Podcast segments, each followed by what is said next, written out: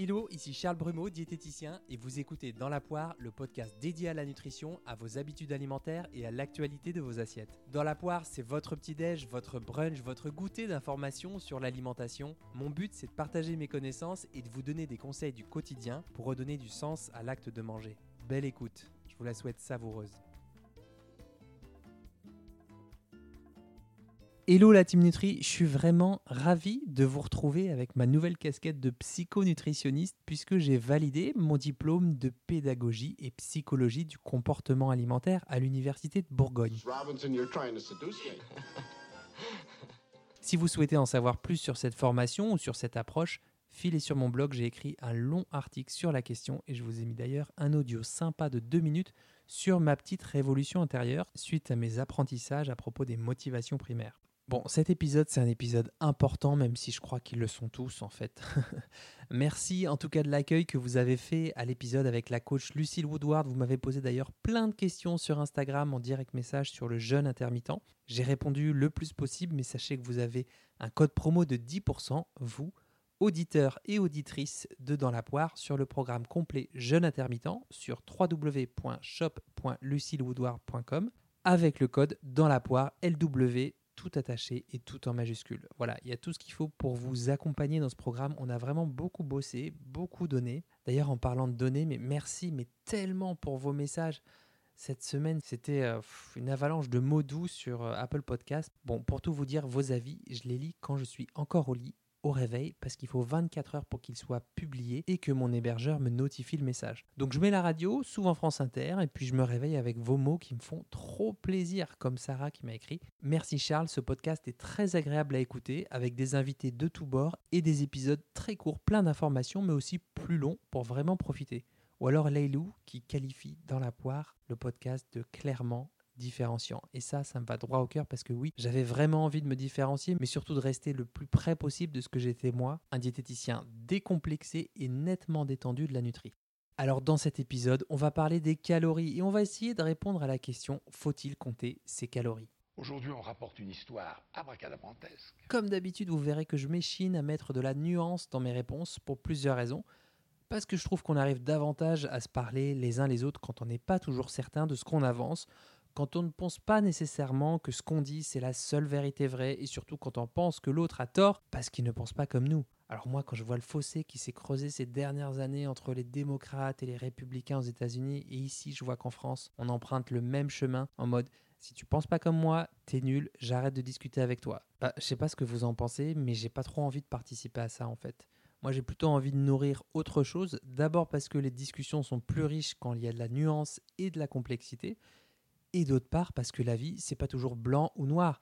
Ça ressemble plus souvent à toutes les couleurs de l'arc-en-ciel. Et puis surtout, on peut penser quelque chose il y a deux ans et faire évoluer son point de vue. J'ai changé, j'ai fendu l'armure. Si j'ai changé, oui, mais c'est pour des raisons qui tiennent à la fois à l'expérience que j'ai vécue, à la force de mes convictions et à l'évolution du monde. Je l'assume complètement.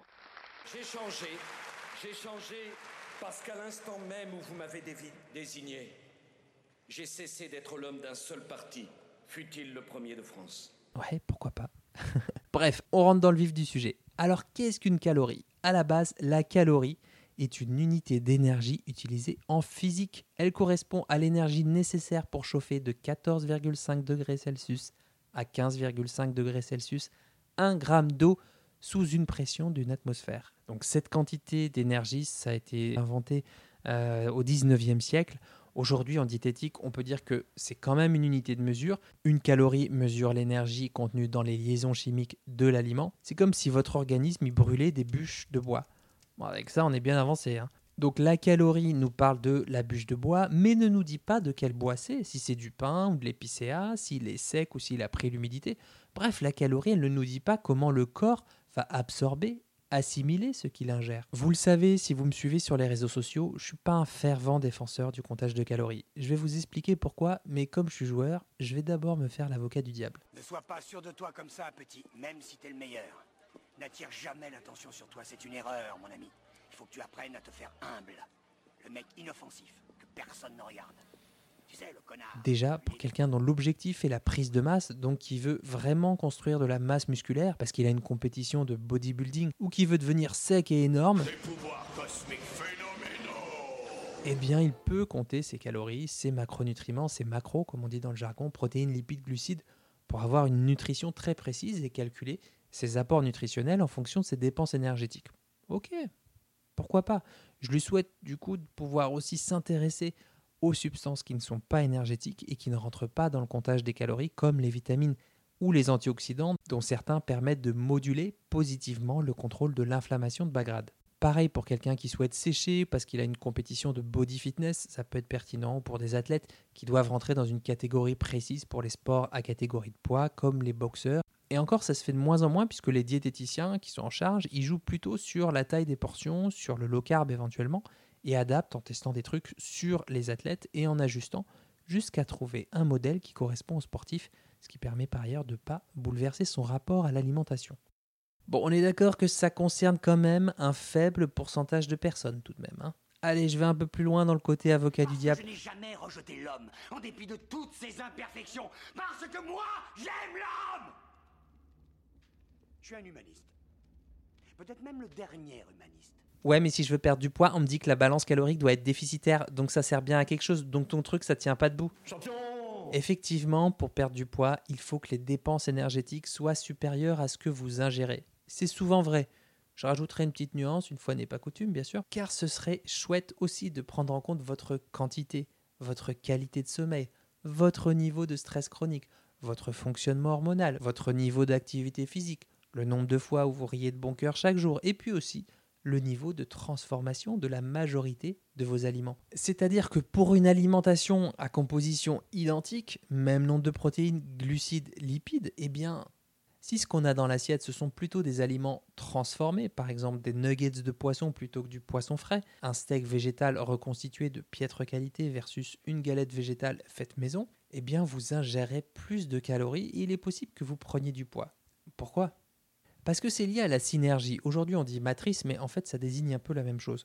Quand l'alimentation est issue majoritairement d'aliments très transformés, eh bien les aliments s'écrasent très rapidement en bouche, la texture est plus friable, on mastique moins, on avale plus vite et donc on dérégule les mécanismes de satiété. Alors vous me connaissez maintenant, mon propos, c'est pas de diaboliser les aliments très transformés ou ultra transformés, ça m'arrive d'en consommer d'ailleurs pour un coup de grisou, de fiesta ou pour toute autre raison. Et pourtant j'ai plus de 3000 heures de nutrition à mon actif, mais pour moi ça compte aussi, ça fait partie de mes valeurs et de ce qui compte vraiment dans ma vie de leur donner une place modérée dans mon équilibre alimentaire et je peux dire que j'y arrive à peu près. Je dis pas que c'est facile pour tout le monde, mais je me dis que ça vaut le coup de se poser la question de quelle place on leur donne dans notre équilibre alimentaire. Compris le coup Après, je t'explique. D'ailleurs, en parlant équilibre alimentaire, est-ce qu'une calorie va vous apprendre à mieux manger, comme c'est la mission de Dans la poire Est-ce qu'une calorie s'intéresse à votre météo intérieure, à votre niveau de stress avant le repas, à votre temps de repas, à l'environnement, c'est-à-dire est-ce qu'il y a des écrans, est-ce que c'est calme, est-ce que c'est pas calme, est-ce qu'il y a une petite musique de fond ou est-ce qu'au contraire c'est la techno boom boom Est-ce qu'elle s'intéresse à l'importance de bien mâcher ses aliments, au plaisir en bouche, aux manières de table, à la persistance de cette sauce tomate en bouche entre la saveur acide et douce? Les calories ne s'y intéressent pas. Moi si. Vous aussi, enfin j'espère. Et c'est pour ça que je veux aussi relativiser l'usage des applications qui permettent de suivre de très près votre alimentation. Ces applications, elles ont fait un DESS de mettre des chiffres dans un tableau. Ok, alors peut-être que je me trompe, mais l'alimentation, surtout ici en France, c'est bien plus que mettre des chiffres dans un tableau. Le haricot fait péter? Je dis non. C'est le haricot digéré qui fait péter. Nuance. C'est une histoire d'envie, de goût, de partage, de transmission, de sensations, d'émotions aussi, se réjouir de cuisiner et de se rendre compte qu'on est capable de prendre des décisions qui vont dans le sens de notre bien-être, tout du moins pour les repas. Si on parle des sensations par exemple, on ne mange donc plus en fonction de notre faim ou de notre rassasiement. Ces deux sensations qui nous disent respectivement que l'organisme a besoin d'énergie et qu'à un moment donné, ça serait chouette d'arrêter de manger. Là, je vous renvoie à l'épisode 4 de Dans la poire. C'est un épisode complet sur bien apprendre de ces sensations alimentaires que je vous recommande au passage. Bah là, on mange en fonction d'une équation de chiffres qu'on a calculé parce que le mental surplombe le feeling. Néanmoins, on pourrait aussi se dire qu'on peut compter ses calories et manger à l'heure qu'on veut quand on ressent les symptômes de la faim et s'arrêter avant la fin de l'assiette. Ok, ok, je peux l'entendre, pourquoi pas. Allez, one point. Mais pour les envies, non mais là franchement, no way, les calories, elles s'en foutent de nos envies. Bon, bien sûr, en comptant vos calories, vous pouvez prévoir par exemple un repas peu calorique avec au hasard une grosse portion de légumes verts pour vous remplir la panse, et puis soit en dessert, soit en collation, prévoir un gâteau ou une pâtisserie. Ça veut dire que vous prévoyez, vous anticipez le truc, vous compensez par avance en jouant sur la composition du repas précédent ou suivant. Bon, ça nous arrive à tous, hein, la veille ou le repas d'après Noël, de faire des repas plus verts ou moins consistants. Mais ça n'arrive pas tous les jours. Si on chronicise ce type de comportement, là c'est... C'est parti, allez, c'est la porte ouverte à toutes les fenêtres. Allez, on y va, c'est parti. Ouais, enfin c'est surtout l'autoroute royale vers j'ai le droit, j'ai pas le droit, les aliments à éviter, à privilégier, le un peu mais pas trop, feu rouge, feu vert, j'y vais, j'y vais pas. Et donc progressivement à faire deux catégories d'aliments, les bons et les mauvais. Donc à terme, prendre le risque de troubler son rapport avec l'alimentation. C'est franchement dommage parce qu'on peut manger selon ses besoins en recherchant ses sensations alimentaires et en arrêtant de lutter contre ses envies de manger. J'y reviendrai dans un épisode complet sur les envies de manger. Je crois qu'il ne se passe pas une semaine sans que vous me le demandiez sur Instagram, donc je vais le faire, mais je veux prendre mon temps pour rester dans quelque chose de juste pour moi comme pour vous. Pour celles et ceux qui ne peuvent pas attendre et qui ont une vraie problématique sur les envies de manger émotionnelles, je vous invite à prendre rendez-vous en consultation avec moi sur doctolib.fr.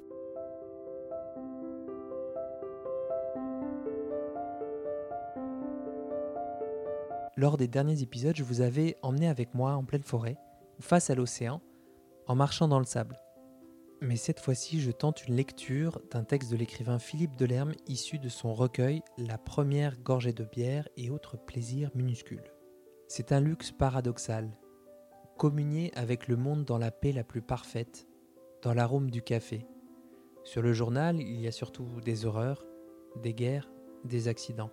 Entendre les mêmes informations à la radio, ce serait déjà se précipiter dans le stress des phrases martelées en coups de poing. Avec le journal, c'est tout le contraire. On le déploie tant bien que mal sur la table de la cuisine, entre le grille-pain et le beurrier. On enregistre vaguement la violence du siècle, mais elle sent la confiture de groseille, le chocolat, le pain grillé. Le journal par lui-même est déjà pacifiant. On n'y découvre pas le jour ni la réalité. On lit Libération, Le Figaro, Ouest France ou La Dépêche du Midi. Sous la pérennité du bandeau titre, les catastrophes du présent deviennent relatives. Elles ne sont là que pour pimenter la sérénité du rite. L'ampleur des pages, l'encombrement du bol de café permettent seulement une lecture posée. On tourne les pages précautionneusement, avec une lenteur révélatrice il s'agit moins d'absorber le contenu que de profiter au mieux du contenant. Dans les films, les journaux sont souvent symbolisés par la frénésie des rotatives, les cris surexcités des vendeurs dans la rue. Mais le journal que l'on découvre au petit matin dans sa boîte aux lettres n'a pas la même fièvre. Il dit les nouvelles d'hier. Ce faux présent semble venir d'une nuit de sommeil. Et puis les rubriques sages comptent davantage que le sensationnel. On lit la météo, au lieu de guetter au dehors les signes évidents de la journée, on les infuse du dedans dans l'amertume sucrée du café. La page des sports, surtout, est immuable et rassurante. Les défaites y sont toujours suivies d'espoir de revanche. Les échéances se renouvellent avant que les tristesses ne soient consommées. Il ne se passe rien dans le journal du petit déjeuner. Et c'est pour ça que l'on s'y précipite. On y ajoute la saveur du café chaud, du pain grillé. On y lit que le monde se ressemble et que le jour n'est pas pressé de commencer. Voilà. Alors comme on n'est pas pressé, qu'on a tout notre temps, prenez un instant pour vous, pour vérifier si vous êtes confortablement installé, pour boire un verre d'eau éventuellement, réajuster vos écouteurs si vous êtes en train de courir et revenir tranquillement à la réalité plus prosaïque du comptage de calories.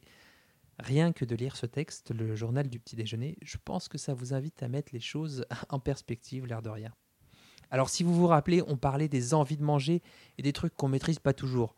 Justement, quand le contexte change, quand vous ne maîtrisez pas tout, quand vous êtes au resto, ou quand ce n'est pas vous qui cuisinez, quand vous vous réveillez après une nuit d'amour et que votre partenaire vous prépare des tartines généreuses de purée d'amande, au lieu de profiter et de vous dire que c'est sympa que cette personne prenne l'initiative pendant que vous vous restez au lit, bah non, vous avez des sueurs froides, ça vous angoisse, vous savez que la purée d'amande c'est 680 kcal au 100 grammes, oh, elle est boule, hein Tiens-la bien, cette biscotte, bien fermement dans ta menotte, avec mesure et décision, une main de fer dans un gant de velours. D'accord, oui. Essaie maintenant.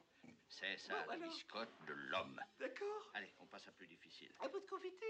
Oui, prends la cuillère. Je prends la petite cuillère? Oui, c'est ça. Non, non, pas comme ça. C'est? Oh, Qu'est-ce que c'est? On, on dirait une clochette que tu secoues. Excuse-moi, c'est simplement une cuillère. Tu la tiens sans trembler, franchement. Bah, D'accord, C'est oui, vu, oui. Sans trembler, bah oui. oui. Si tu veux me tuer, tu le dis carrément. Tu veux me tuer, c'est bien ça. Vise les yeux, alors c'est plus sûr. Je n'y arriverai jamais quand même là. À midi, ça sera légumes verts et légumes verts. Bon, je caricature un chouïa parce qu'il y a des personnes qui comptent leurs calories, qui se disent qu'un repas où ils comptent pas, bah c'est ok, ça passe. Sauf qu'ils se remettent en selle dès le lendemain en mode Bon, hier j'ai pas compté, mais aujourd'hui je compterai deux fois plus et je vais consommer moins de calories.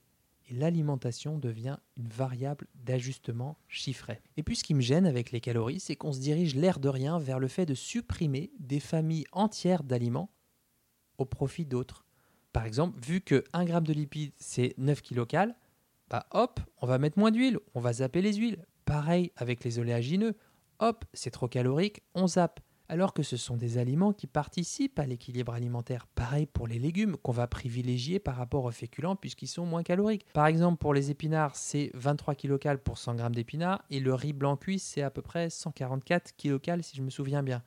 Bon, bah, je vais prendre beaucoup plus d'épinards, puisque c'est riche en fer depuis Popeye Ier, et son sondage réalisé à l'Institut du doigt mouillé. Bon, non, je plaisante, c'est pas du tout riche en fer, les épinards. Donc, je vais prendre des épinards si je veux prendre du poids, me dire que ça contient des fibres et que ça devrait me caler, et passer le reste de mon après-midi à me dire que j'ai envie de manger et que j'ai des grosses envies de sucre, alors qu'en fait, j'ai juste faim et que j'aurais peut-être dû manger un peu plus de féculents à midi. Vous voyez, on retombe tôt ou tard dans ce qu'il faut éviter et privilégier. Puis du coup, on prend son microscope plutôt qu'une longue vue. On a les yeux rivés sur notre balance, sur notre smartphone, sur les nutriments, sur la répartition des nutriments, des protéines, des lipides, des glucides, sur l'infiniment petit, quoi. Et je trouve que ça rétrécit pas mal notre focale d'attention et que c'est pas super appétitif ni appétissant. On a déjà suffisamment les yeux rivés sur nos écrans que s'il faut se rajouter à tout compter dans notre téléphone, ben merci. Alors au début, je vous cache pas, on est un peu excité, Oh, j'ai une pêche, j'ai une pêche, les gars. Wouh un peu fiévreux. On se dit même que c'est important d'avoir un sentiment de maîtrise, de contrôle sur son alimentation, sur sa vie, de pouvoir même mesurer ses progrès. Et à court terme, on est même renforcé dans cette idée puisque peut-être qu'on perd du poids au tout début. Et ça, c'est quelque chose que je peux vraiment entendre, mais dans le même temps, j'ai aussi envie de vous dire qu'on peut aussi inclure ça dans quelque chose de plus grand qui dépasse tout ça. Ce que je constate juste, c'est qu'à moyen ou long terme, ça nous rajoute de la charge mentale, on perd le contact avec le moment présent et on peut troubler durablement son rapport à l'alimentation et prendre de longues années à se remettre de ces conditionnements. Alors, balance ta cale ou pas? Je dirais plutôt oui et sans aucun jugement pour les gens qui s'y sont mis ou qui veulent s'y mettre. D'ailleurs, si vous connaissez une personne qui le fait, qui compte ses calories, je vous suggère vraiment de leur partager cet épisode sur les calories parce que je pense avoir été plutôt juste, même si j'étais pas totalement neutre. Et puis, je crois fondamentalement à la liberté et à la responsabilité de vos choix. Moi, je vous fais confiance et je sais que vous prendrez des décisions qui iront dans le sens de votre vitalité. Allez, en poussant vraiment, on peut se dire que ça peut être une expérience d'éducation nutritionnelle, d'essayer sur une journée, pourquoi pas, pour checker ses apports, histoire de se rendre compte si on est loin des clous ou pas. Mais sur plusieurs jours, bah, ça serait pas mal de le faire en étant encadré par un pro de santé qui va vous parler d'autre chose que du poids, d'autre chose que du contrôle, et surtout autre chose des calories. Et puis, petite réflexion comme ça, si pendant qu'on fait les courses, qu'on cuisine, qu'on mange, on pense au nombre de calories, moi je me demande si on n'accentue pas nos ruminations ou notre capacité à anticiper. Et du coup, si on dégrade pas un peu notre expérience du moment présent.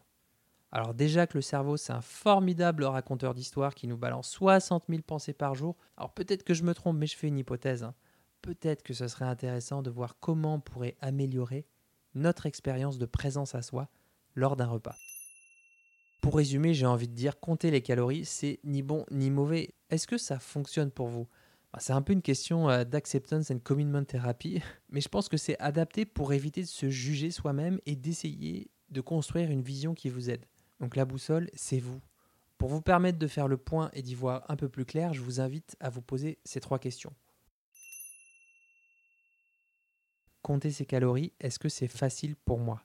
Vous pouvez noter le degré de facilité sur une échelle de 1 à 10 par exemple. Compter ses calories, à quel moment ça marche pour moi? À quelle fréquence quoi? Et puis, Compter ses calories, est-ce que ça contribue à mon équilibre personnel? Est-ce que ça l'améliore ou au contraire il y a plus de conséquences désagréables? Comment on sait si ça contribue à notre équilibre personnel? Eh bien, c'est lorsqu'on se rend compte que telle ou telle habitude est profondément nourrissante pour nous, qu'elle nous redresse, qu'elle nous remoralise, qu'elle nous défatigue, quand on se sent un peu plus vivant, un peu plus imprégné, juste en accomplissant cette action, peu importe le résultat.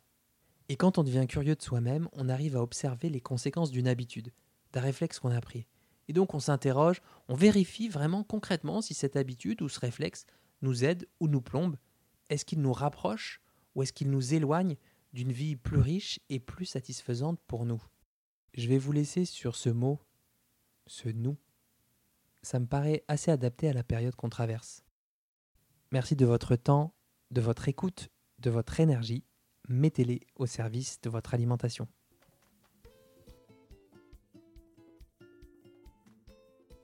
Si vous avez appris au moins une chose, une seule chose dans cet épisode, le meilleur moyen pour soutenir mon travail et m'aider à faire connaître dans la poire, c'est de le partager. Vous l'écoutez sur une appli de podcast, commentez, posez-moi des questions, proposez-moi des thématiques, comme ça j'apprendrai à mieux vous connaître. Si vous êtes sur Audible, Spotify ou Deezer, c'est top, partagez les bonnes ondes à vos proches. Si vous l'écoutez sur Apple Podcast, mettez-moi 5 étoiles, je sais que ça vous demande un tout petit effort, mais ça m'aide vraiment beaucoup pour la suite de l'aventure.